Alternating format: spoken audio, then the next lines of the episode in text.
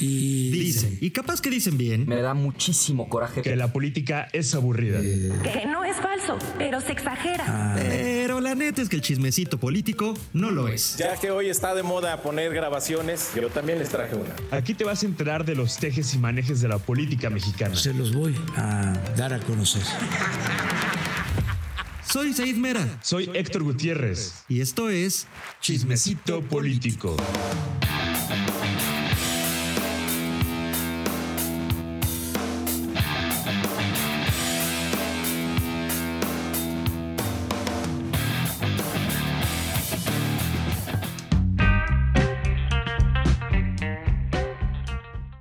Estamos hablando del expresidente Enrique Peña Nieto, eh, aquel que en su momento se escuchaba que le gritaban en las plazas Peña Bombón, te quiero en mi colchón, y que probablemente lo que escuchemos ahora sea un Peña Bombón, te quiero en la prisión.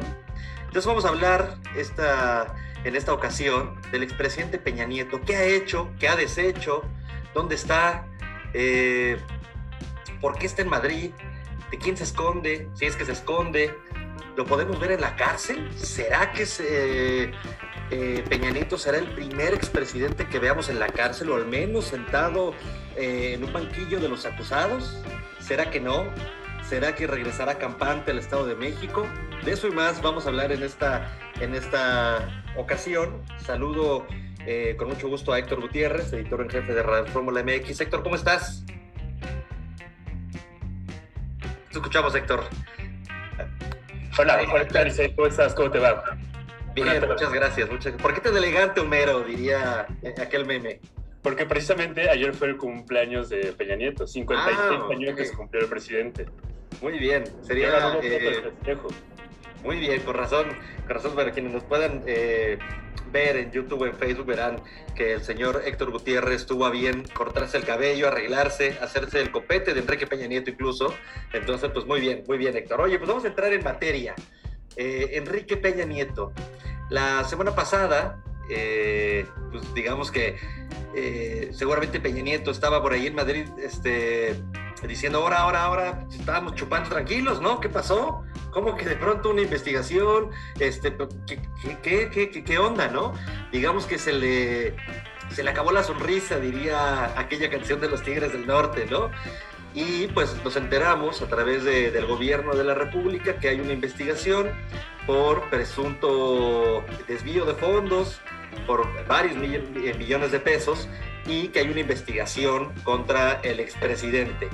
Lo que la primera pregunta que, que te hago, Héctor, para que nos cuentes ahí qué, qué, qué chismecito sabes del, del asunto es, eh, ¿cuál es el origen de esta investigación? Es decir, ¿el gobierno la tenía ahí guardada para de pronto rompas en caso de emergencia o es algo nuevo? Cuéntame, ¿cuál es el origen de la investigación que sabemos que hay contra Peña Nieto? Pues sí, justo para reforzar, seguramente se indigestó allá en España y no por tanta paella precisamente, ni por tanto jamón serrano, sino por la investigación. Que además no solo es esa, hay otra. Este, la que dio a conocer eh, Pablo Gómez, eh, titular de la Unidad de Inteligencia Financiera, que la dio a conocer hace pues, unos días en la mañanera de AMLO. Es una investigación por lavado de dinero, hay transferencias sospechosas eh, de varios millones de pesos, 26 millones de pesos, que realizó con familiares, su, su hermano, eh, y una empresa farmacéutica ligada a su familia. Y bueno, este es un caso de lavado de dinero que se le investiga directamente y que de hecho ya la Fiscalía General de la República abrió la carpeta de investigación. Hay otra denuncia de investigación pendiente que es por el tema Lozoya, por los sobornos este, que hubo por el caso Odebrecht y los sobornos a, a legisladores por, para aprobar la reforma energética que según pues Videgaray, que era eh, la mente detrás de Peña, que también anda desaparecido, por cierto, pues dicen que ordenó a Lozoya entregarlos, ¿no? Pero bueno, esta investigación que es directamente contra Peña, lo del lavado de dinero, pues sí sorprende cómo surge, ¿no? Porque justamente me cuentan que es sospechoso que en pleno, en pleno, en plena antesala a la elección del Estado de México, que es la elección más importante antes de la federal, de hecho ahí se de- puede decidir la federal y si el partido Morena se queda muchos más años en el poder, pues justamente el timing es este, ¿no? Ya se acercan las elecciones del Estado de México, ya se empiezan a destapar las corcholatas y pues sale... Muchas corcholatas, ¿no? Hay un, este, es una colección de Pepsi Cola, ¿no? Eh, Hay Sí, exacto. N cantidad de corcholatas ahí que levantaban la mano. Ya son tazos antes que hielocos. hielocos, ya son hielocos, más corcholatas. Cambia cinco corcholatas por un hieloco, así está la lectura del Estado de México. Sí, justamente sale en este preámbulo de, de los comicios para renovar pues, la elección de Estado de México y sobre todo destaca que es el gran bastión electoral del PRI y aparte es la cuna de Peña Nieto y del grupo Atlacomulco, ¿no? La Cada uno dice Atlacomulco y, real y la cuna política, ¿no? Sí, de, de, Peña y del grupo Atlacomulco, que uno lo dice y se imagina vampiros saliendo de, del castillo de Drácula, porque pues es un grupo muy poderoso a nivel nacional. Oye, y cuando se da a conocer la investigación, hay alguien que por allá eh, al más puro estilo de Ricardo Antonio Lavolpe, que diría, yo los formé, salió Santiago Nieto atrás, ¿no? Y dijo, oiga, pero nomás acuérdense que yo eh, empecé la investigación, ¿no? Sí hay crédito a Santiago Nieto, sí digamos que él, él es el, ¿cómo decirlo?, el, el padre de esta investigación. Sí, pues Santiago Nieto salió ahí a, a defender lo suyo, ¿no? O sea, yo lo dije antes.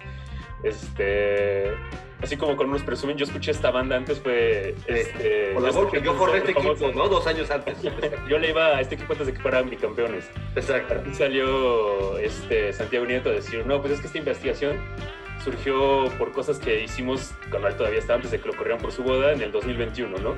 Y sí, o sea, la investigación las primeras, la abrió, se abrió durante su estancia, pero es durante, durante la gestión de Pablo Gómez donde se empieza a sustanciar, a desarrollar, a, unir las, a juntar las pruebas, todo el trabajo detectivesco pues ya, ya le tocó a, a, Pablo Gómez, ¿no? Digamos que, que Santiago Nieto fue como... Metió el centro, metió el centro y Pablo Gómez... Eh, ah, fue como Cuauhtémoc Blanco el centro y Borghetti fue Pablo Gómez metiendo... Exacto, sí, sí. Con mucho, con mucho, menos este... Eh, eh, estilismo, ¿no? Pablo Gómez.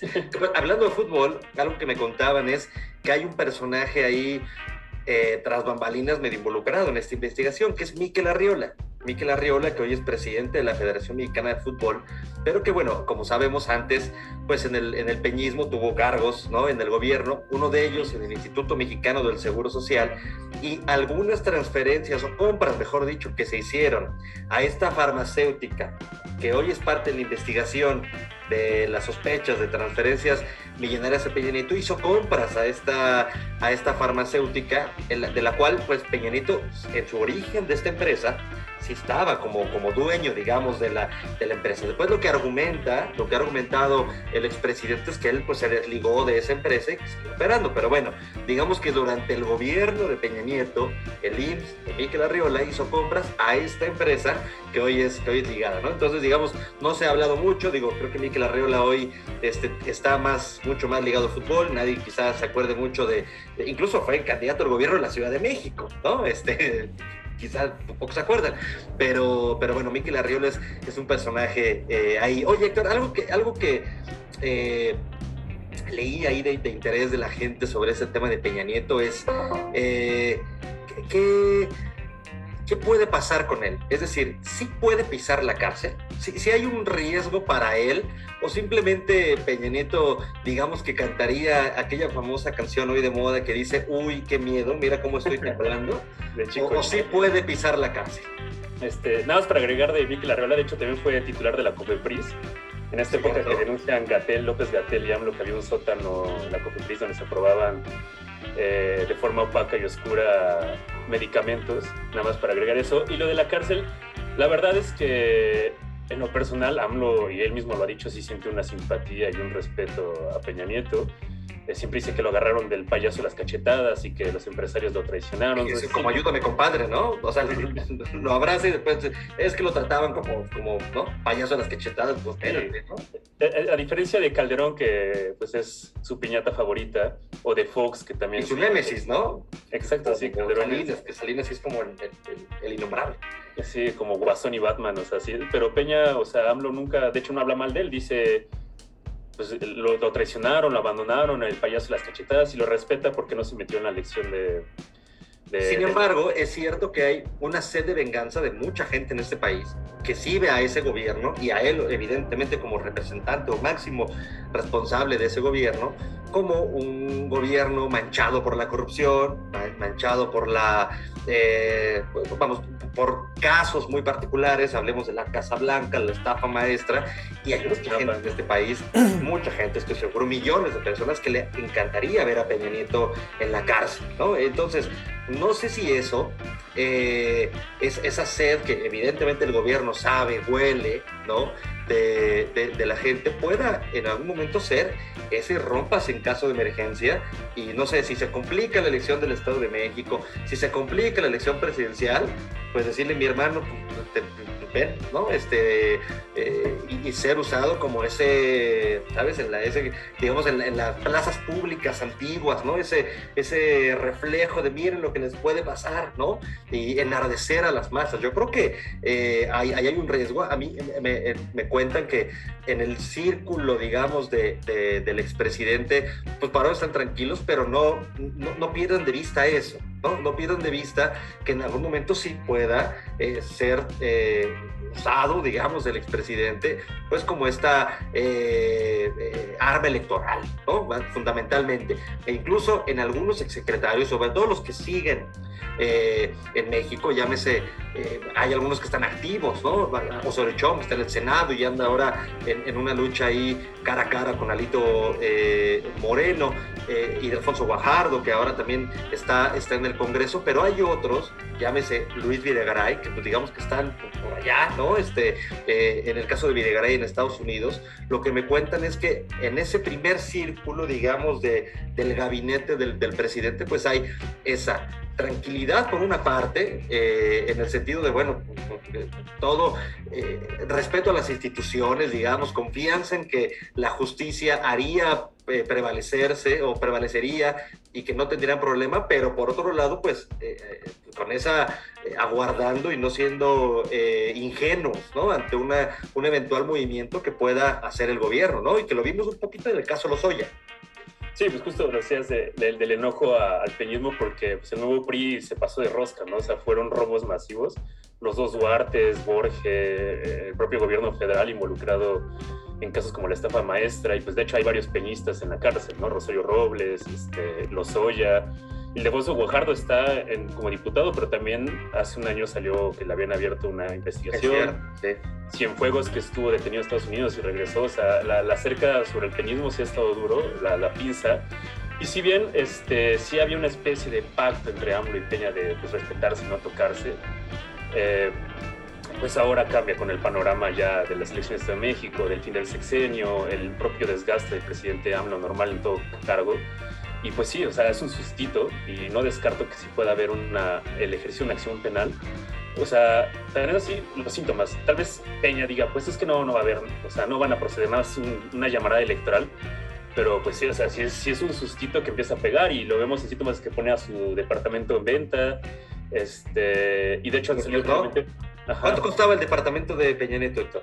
Eh, creo que 30 millones de, de, euros, no, 30 millones de pesos, algo así, está una, no tengo No los ganas cada quincena. No, es un departamento, de hecho, de hecho en una zona residencial este, en Madrid. Y, y, de hecho es sintomático cómo empiezan a salir muchísimas investigaciones de todos lados para pegarle a Peña, ¿no? O sea, justamente el país sacó eh, apenas esta semana una investigación de Juan Collado, al abogado de Peña, que hizo transferencias con el sobrino de Salinas de Gortari, que por cierto Salinas de Gortari anda en Madrid también. Mira. Este, es refugio de, de pristas España. Exacto, sí, sí, sí. Bueno, pues, está ahí el Real Madrid, hay alguna relación quizá, ¿no? Este, el madridismo y el perismo yo creo que se pueden ver al espejo, me parece. Oye, y por otro lado, ¿y qué pasa si no? ¿Qué pasa si Peña Nieto vuelve en el 23 y se vuelve un bastión del PRI? Porque el PRI se juega todo, se juega todo en el 2023, ¿no? Se juega el futuro del partido. No, no, quiero decir con eso que desaparecería, eso me parece eh, incluso, déjame decir, hasta irrelevante. El asunto es, se juega todo su capital político en el Estado de México. Eh, hace unos días hizo movimientos al todavía presidente del PRI, eh, Alito Moreno, que no es brother nuestro, por cierto, hay que, aclararlo, eh, hizo movimientos pues, apuntalando el Estado de México. ¿Y qué pasa si Peña regresa? ¿No lo ves regresando ahí haciendo campaña con Nemer o con Alejandra del Moral o con el candidato que tenga el PRI? ¿No lo ves ahí haciendo campaña? No, de hecho es un buen chisme este, pero Peña no puede regresar a México, al menos visiblemente. Está en Europa y se lo hizo en Europa, donde está el grito ratero en, Roma en septiembre, octubre, creo que fue en octubre donde le gritaron ratero, pero no puede volver a México porque de hecho este es un chisme muy bueno que, me contaron, o sea, Peña le pidió permiso a AMLO de que si la boda de su hija, Paulina Peña, que hablando entre nexos del fútbol y la política, pues anda con el hijo de, Luis ah, Fernando. Claro, el hijo de Luis Fernando Ten, el campeón. y están prometidos, ya se van a casar y de hecho, pues Peña sí consultó con el presidente de, oye, o sea, se va a casar mi hija, puede ser una es una boda al estilo Atlacomulco, ¿no? Claro, claro. Cosa, este, en las revistas de, de, el Mocinas, exacto, de la revista Hola. Y pues AMLO le dijo, AMLO si algo le molestan son las botas, ¿no? Entonces, básicamente, pues que saliera una revista las, bodas, las, bodas, las bodas extraordinarias, ¿no? O sea, de ese tipo de toques.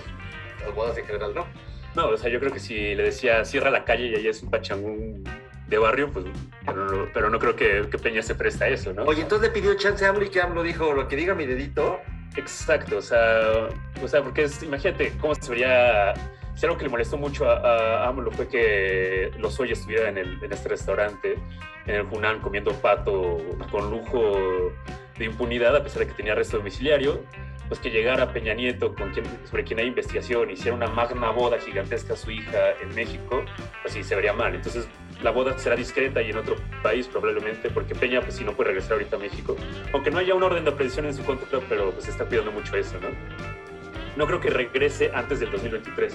Yo creo que si Morena pierde en el Estado de México, eh, sí habría una posibilidad de que regresara, de que regresara Peña Bombón. Peña Bombón. ya no en prisión.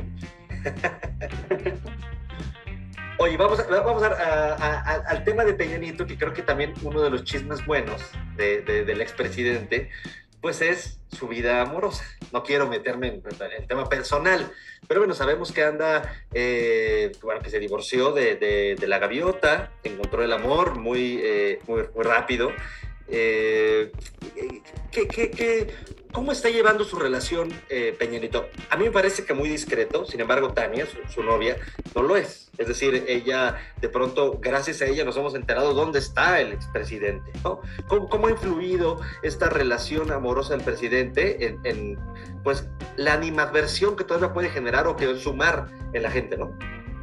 Pues sí, o sea, con la gaviota era la definición de relación tóxica, ¿no? Veíamos como se daban manotazos, este, se, enojaban públicamente. Y claro, por cierto, la gaviota está igual embarrada en las investigaciones del lavado de Peña. Eh, pero bueno, es otro tema. No, y con Tania Ruiz, este, pues sí, al, a principios del sexenio, todavía como que eran muy visibles los dos y hasta dan una entrevista de que la nueva novia de Peña y ella publicaba muchas fotos, pero ahora sí, este, a raíz de todo esto ya es la discreción total, ¿no? Que se veía fotos de ellos escondidos con pelucas y gorras y y demás, pero ya se llegaba a publicar periódicamente cosas de su vida. Este, es, esa imagen de los dos en peluca es maravillosa, ¿no? Es este... Sí. sí. pero últimamente han mantenido la discreción y de hecho un dato curioso es que las hijas de Peña en Instagram eran muy activas, presumiendo su vida de lujos en la playa, siempre en viajes. Y desde que se dio a conocer esta investigación, yo creo que también su papá les dijo, oigan, cálmense que también van a, van a pegar. Y sus hijas, Paulina y Nicole, eh, pues, que tienen una vida de, influencers, la han bajado y ya, ya no presumen tanto sus lujos, porque sí se exponían como se la pasaban de fiesta, en playas, en yates, etcétera, etcétera. Y a raíz de esta, se hace pública esta investigación, pues sí, le bajan porque pues todo eso toca a su familia, ¿no? Y obviamente pues ahora el cumpleaños de Peñas que no se le podía ver ahí que reapareciera y nada, o sea, está escondido totalmente. ¿Y tú, ves a Peñanito moviéndose de Madrid? Es decir, ¿sigue buscando algún refugio eh, por las flies? Pues yo creo que sí, o sea, que haya hecho este movimiento de, poner a, la mente su depas, porque pues ya, ya que estoy, estoy muy visible, mejor me voy a otro lugar, tal vez más discreto, que, que me pierdan el rastro un rato. Que no creo que le pierdan el rastro, el gobierno debe traer marcaje personal a él, y deben ser donde está en todo momento. Seguramente, inclusive, a pesar de que no existe el Estado Mayor Presidencial, pero debe de haber alguna figura ahí que lo cuide. Pero yo creo que más esconderse, porque es difícil que se esconda de, de AMLO, yo creo que AMLO sabe en todo momento dónde está pues sí este, va a mantener más una discreción, ¿no? Oye, y esta, esta parte del departamento, ¿cómo le hace un presidente, eh, Héctor, un funcionario público, porque Peña Nieto antes fue gobernador del Estado de México y antes tuvo unos cargos pequeños en el Estado de México, ¿cómo le hace un político para comprarse un departamento de 30 millones de pesos? ¿Sí, sí da los salarios? Pues es que es la máxima de Atlacomulco, ¿no? O sea, el profe Hank, fundador de, de Atlacomulco era, del grupo Atlacomulco decía, un político pobre es un pobre político, entonces pues es la máxima de, de Atlacomulco, ¿no? Este, y sí, o sea, recordemos casos grotescos como el de Arturo Montiel, que en paz descanse, que tenía un castillo en Francia, si no, no me parece. O sea, ya, ya era un exceso este grupo justamente. Que, que, Montiel es el padre político de Peña Nieto y que Montiel, pues también a partir de, de hace algunos años, él, él, guardó también distancia, ¿no? Es decir, él me parece, una opinión personalísima, él es de esos gobernadores que realmente no puedo entender cómo no terminaron en la cárcel, ¿no? Es decir, lo que hizo Montiel fue realmente eh, extraordinario en cuanto a corrupción, en cuanto a impunidad, esos exgobernadores, eh, pues no sé, que retratan todo lo que no queríamos, ¿no? Todo lo que nadie quiere en un, en un gobernador. Oye, Héctor, ya para ir cerrando, quiero, ya sabes que la semana pasada también hicimos un pronóstico, quiero que también David es un pronóstico. ¿Va a pisar la cárcel Enrique Peña Nieto? Yo creo que sí, pero va a salir rápido. Yo creo que no, yo creo que no la va a pisar. Eh, nunca coincidimos, qué bueno, ¿no? Ya si no, no vamos a aparecer esas mesas que luego hay en algunos programas todos coinciden. Yo creo que no va a pisar la cárcel. ¿Por qué? Porque no me, no creo, no, no, me parece que haya un pacto de impunidad, como dicen, del presidente con Peña Nieto. Sin embargo, sí me parece que hay ese respeto político tácito que existe en el eh, respetar ¿no? un poco al, al, al antecesor, antecesor, salvo algunos casos más bien de gobernadores. Pero en el caso presidencial, pues suele haber ese respeto tácito. Al final creo que el, el, el, presidente López Obrador lo ha dicho, no la venganza, vamos hacia adelante. De alguna manera Peña Nieto se comportó a la altura en la elección, es decir, eh, fue un presidente que, que, no metió las manos, que no, que no ensució la elección. López Obrador ganó y ganó bien la, la, la presidencia a través de, de, la, de, la, vía democrática. Eh, no, no fue un Vicente Fox, ¿no? Enrique Peña Nieto, seguramente también porque la vio perdida y dijo, mejor ni me muevo. Pero yo creo que esa, el, el, presidente López Obrador justo respeta esa parte, ¿no? respeta que él se portó decente con él, incluso en la transición. Vamos, López Obrador empezó a gobernar oficialmente el 1 de diciembre de 2018, pero en la realidad empezó a gobernar el 3 de julio, ¿no? Es decir, eh, Peña Nieto le entregó el país desde antes. Entonces, yo creo que todo eso lo va a respetar el, el presidente. Creo yo que sí puede haber un riesgo, porque no sabemos cómo viene el 24 y que ahorita Morena pueda sentir que todo va caminando en las aguas tranquilas y de pronto algo pase, porque cosas pasan, eh, se le complica la elección y entonces puede echar mano. Pero hoy día yo creo que el, el expresidente Peña Nieto, eh, al menos en lo que termina el sexenio, puede seguir disfrutando de las calles de Madrid, disfrutando de la buena vida que le dejó su paso por el gobierno y no lo veo, no lo veo en la cárcel. Pero bueno, pues... Ah, bueno, quería hacer una sola presión que Arturo Montiel, no, pero no muerto todavía Arturo Montiel. Me acuerdo que lo mataron y lo revivieron, pero sigue vivo. Quien falleció, confundí, era Gerardo Ruiz Esparza, que era... Ah. El secretario, el secretario de, de, Comunicaciones, claro. Te no, no, el otro Montiel sí vivo. Tuvo problemas de salud, inclusive dieron la noticia que había fallecido, pero después dijeron que sí estaba vivo. Este, pero sí, sí sigue vivo todavía Arturo Montiel. Y voy a cerrar con aquella máxima de Germán de esa que decía, ¿y cómo durmió Montiel? ¿Te acuerdas? Ahora quizá podamos Exacto. terminar con un ¿y cómo durmió Peña Nieto? Muchas gracias, nos escuchamos, nos vemos en la próxima, que tengan buena mañana, buena tarde o buena noche.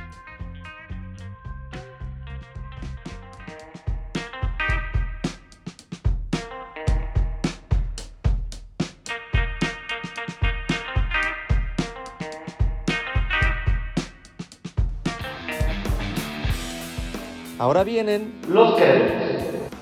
Este podcast fue presentado por Isaid Mera y Héctor Gutiérrez. En la edición, Aldo Rafael Gutiérrez y Uriel Islas. Muchas gracias. Nos escuchamos en la próxima.